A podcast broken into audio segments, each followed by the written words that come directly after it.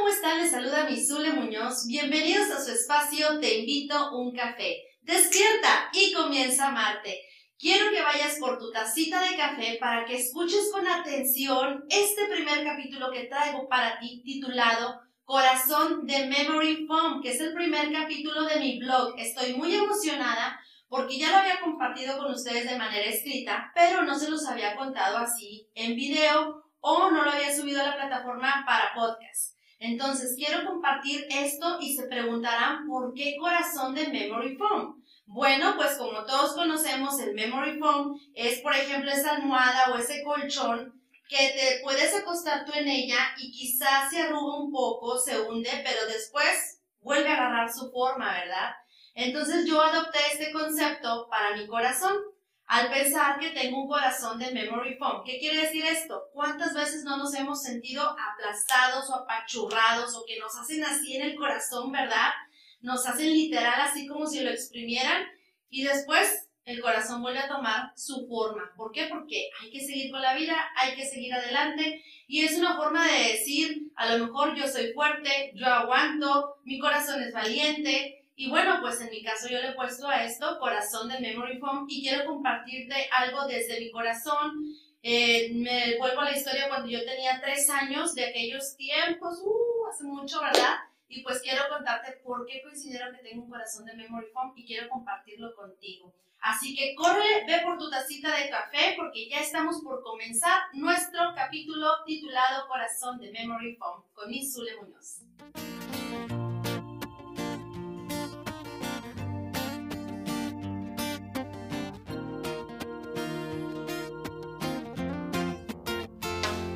De café. Solo quiero conocerte. Y si te muestras interés.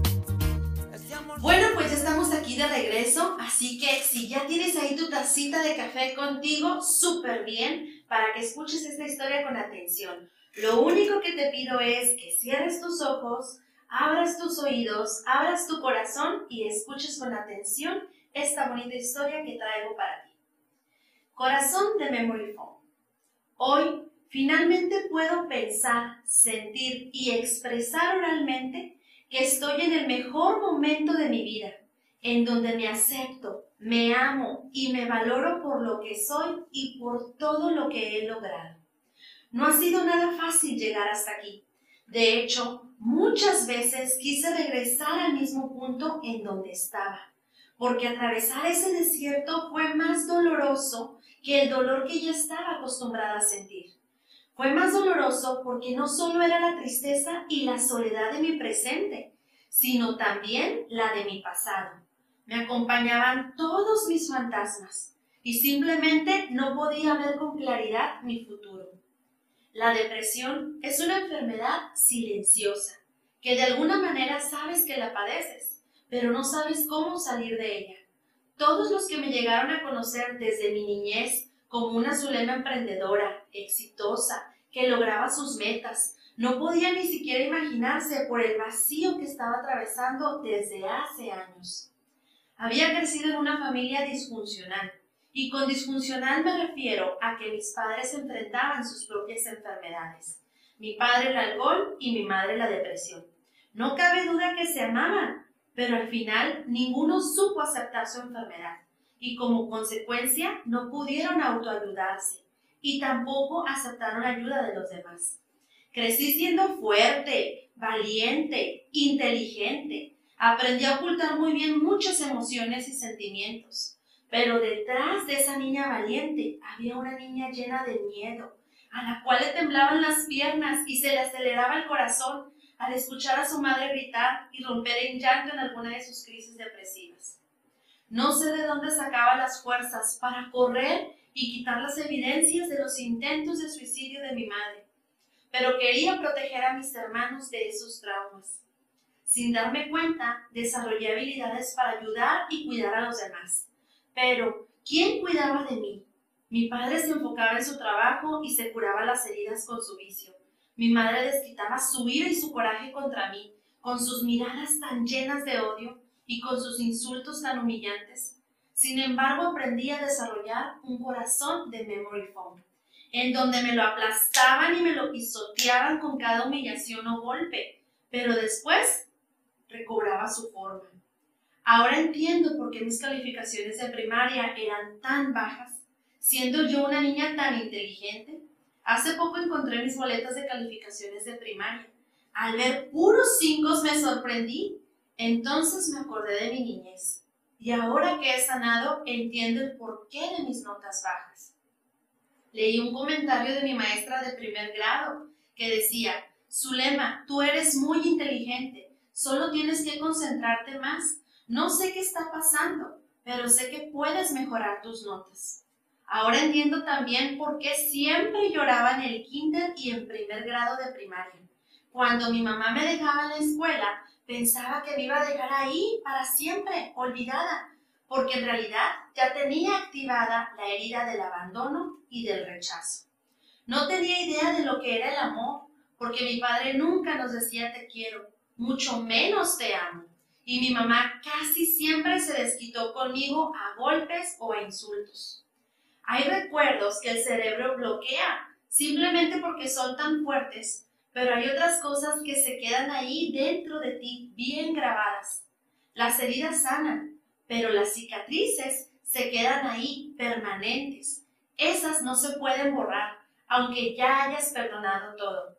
He aprendido tantas cosas a lo largo de mi vida no odio a mi madre, al contrario, la amo con todo mi corazón y me consuela saber que ella me amó también, solo que fue su enfermedad la que muchas veces le impidió demostrármelo. Por ejemplo, he aprendido que ningún niño merece sufrir para forjar su carácter fuerte o valiente, que no necesitas pasar por dolor o por una infancia difícil para llegar lejos. Yo estoy segura que si mi madre hubiera sido consciente del daño que me causaba, jamás lo hubiera hecho.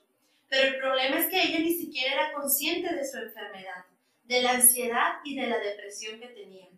El hecho de haber crecido en este ambiente y de recibir rechazo y humillaciones de la persona a quien se supone debe amarte y protegerte, me llevó a que en mi adultez siguiera ignorando o soportando el dolor pues al fin y al cabo Zulema había aprendido a ser tan fuerte y tan valiente que su corazón ya era de Memory Foam.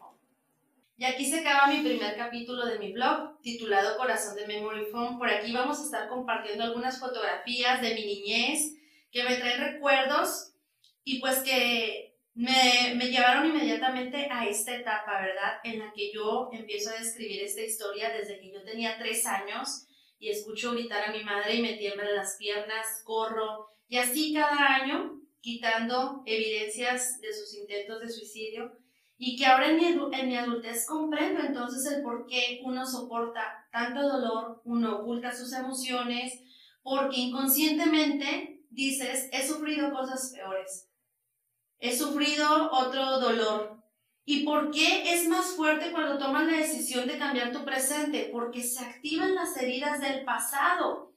O sea, es el dolor de tu presente, la situación que actualmente estás viviendo o por la que estás deprimido o triste, más tus heridas del pasado que se activan y se despiertan porque siguen ahí. Porque como lo digo en mi texto, las heridas sanan, sí, perdonas y tus heridas sanan, pero ahí queda la marca, ahí queda la cicatriz. Y pues es el comentario que hago, que he aprendido que ningún niño merece sufrir para forjar su carácter o llegar lejos, es porque muchas de las ocasiones erróneamente pensamos, gracias a que mi mamá fue dura conmigo, o gracias a que mi papá no me apoyó, o gracias a que mi mamá esto. Entonces, por eso yo, yo llegué lejos, por eso yo estudié, por eso tengo un carácter fuerte, y no es así. No necesitamos pasar por esas experiencias tan crueles o tan duras para forjar o formar nuestro carácter. ¿Ok? El carácter se va formando porque ya lo traemos de nacimiento, por herencia, porque también lo traemos ahí, digamos, en el ADN y también por los valores que te estás aprendiendo en tu sociedad, que la sociedad te está enseñando y por lo que tus padres te están inculcando. Sí, también por eso, pero no necesitamos pasar por experiencias traumáticas para nosotros formar un carácter fuerte o para llegar lejos. Y tampoco es justo eh, culpar a nuestros padres ¿verdad? Porque nada ganamos con estarlos culpando. Recordemos que, como dice, no hay escuela para padres, todos llegamos aquí a este mundo y sobre la marcha nos enseñamos a ser padres. Aquí lo importante es no repetir los mismos patrones que nos hicieron daño a nosotros cuando éramos niños.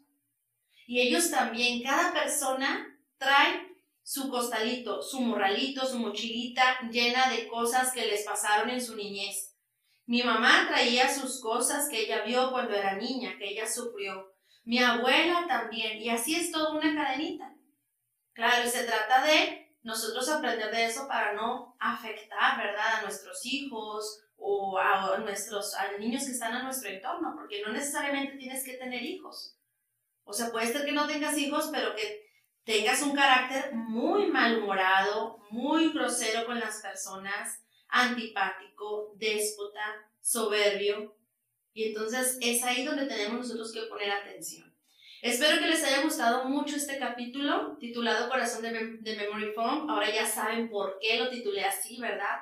Y pues hay que aprender a cuidar nuestro corazón, a cuidar nuestro niño interior, a sanar esas heridas, a recordarlas sin dolor y yo quiero compartirlo con ustedes para que también vayamos juntos aprendiendo y todo lo que te pueda servir que yo escriba aquí, lo puedas eh, utilizar como una herramienta para ti, utilizarlo como una herramienta, como un trampolín, como un impulso para salir adelante, para ir hacia, hacia el frente, hacia el futuro.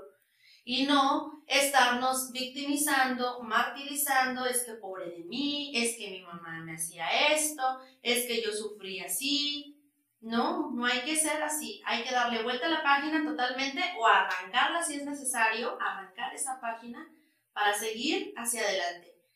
Bueno, pues les recuerdo que me sigan en mis redes sociales, YouTube, Facebook, en las plataformas de podcast y en mi blogger como Te Invito un Café, by mi Zule Muñoz. Y en Instagram y en TikTok como Te Invito un Café-Zule.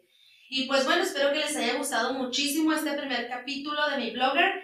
El próximo sábado a las 11 de la mañana los veo listos y listas con su tacita de café para el segundo capítulo de mi blogger titulado Ningún cabrón entra a esta casa hasta que no te cases. Así se llama el capítulo. Está fuerte, pero literal, así decía mi papá. Y así le titulé a mi capítulo. ¿Quieres saber de qué te voy a hablar? ¿De qué te voy a contar? ¿Cómo es que el machismo de mi padre o sus ideales quizá me metieron miedo inconscientemente, la presión de la sociedad, cómo es que te, te hace tomar decisiones erróneas. Entonces, vente el próximo sábado a las 11 de la mañana para que escuches con atención este capítulo que he preparado para ti. Arrivederci.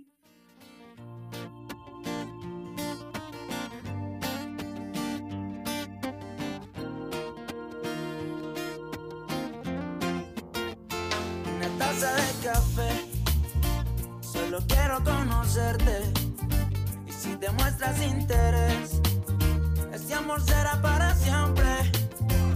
Una taza de café. Solo quiero conocerte. Si te muestras interés.